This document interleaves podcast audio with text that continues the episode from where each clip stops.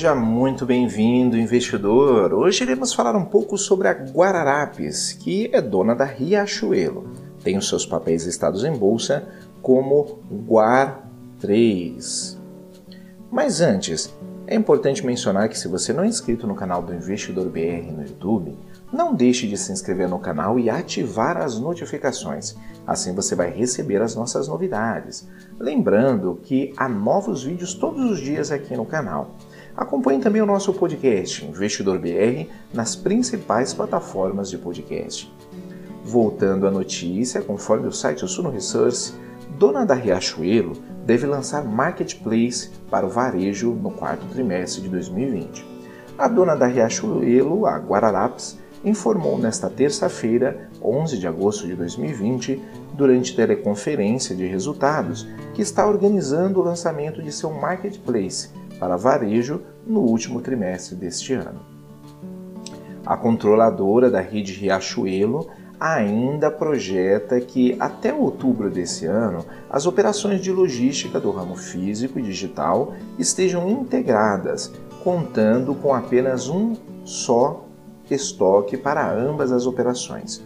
O presidente da Guararapes, Oswaldo Nunes, explicou que no marketplace começamos com um pequeno número de vendedores e a partir de 2020 abre para mais parceiros e temos ainda uma previsão de investimentos nisso em 2021. O executivo ainda salientou que antes da crise, o projeto era investir em 2020 aproximadamente 600 milhões de reais e desse total, 65% vai para o braço digital.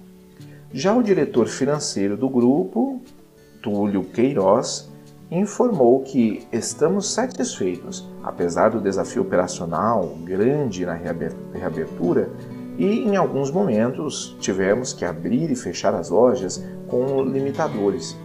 Até junho, víamos diferenças de performance entre dias da semana e no final de semana nos shoppings, com local de destino, empreendimentos perdendo força nos finais de semana, mas em julho isso vem mudando.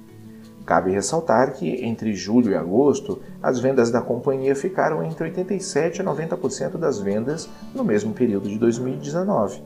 Sobre as vendas online, Nunes, Nunes diz que houve um alto volume em maio e junho das vendas online, mas em julho não foi percebida grande alteração. O volume recuou só 8% e vendemos 91% a 92% daquilo que era vendido em julho em junho online.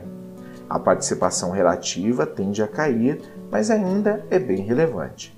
O diretor financeiro considera que há todo esse processo que, de melhoria que na proposta de valor da empresa vem desde o segundo trimestre de 2019, desde o segundo semestre de 2019, e que foi ganhando tração no primeiro trimestre, quando a crise se instalou.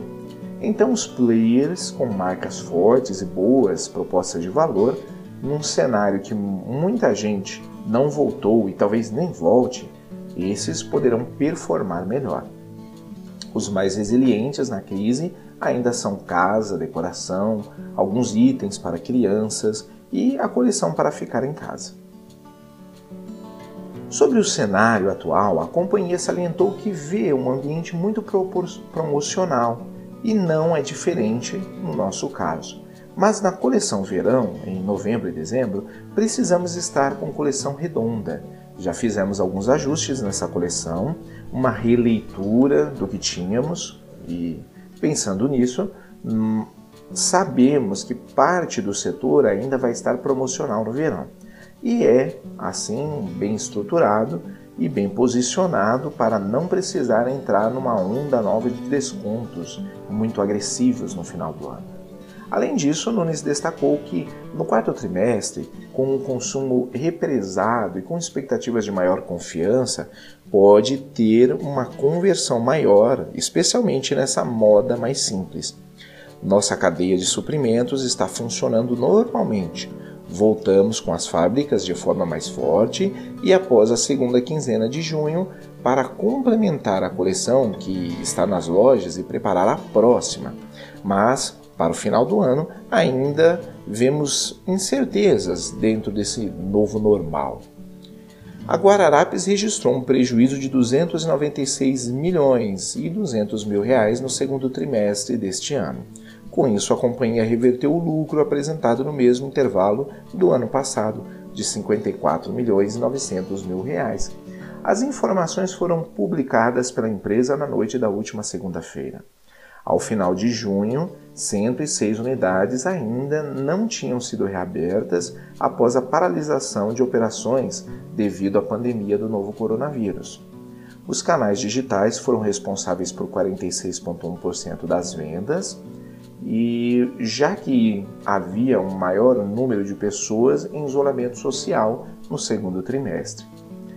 A margem bruta da dona da Riachuelo foi de 38,2%, frente a 50,3% no segundo trimestre de 2019.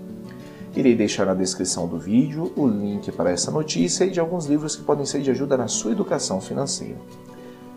Comenta aí, investidor, você investiria na Guararapes, dona da Riachuelo? Ficamos por aqui e até a próxima.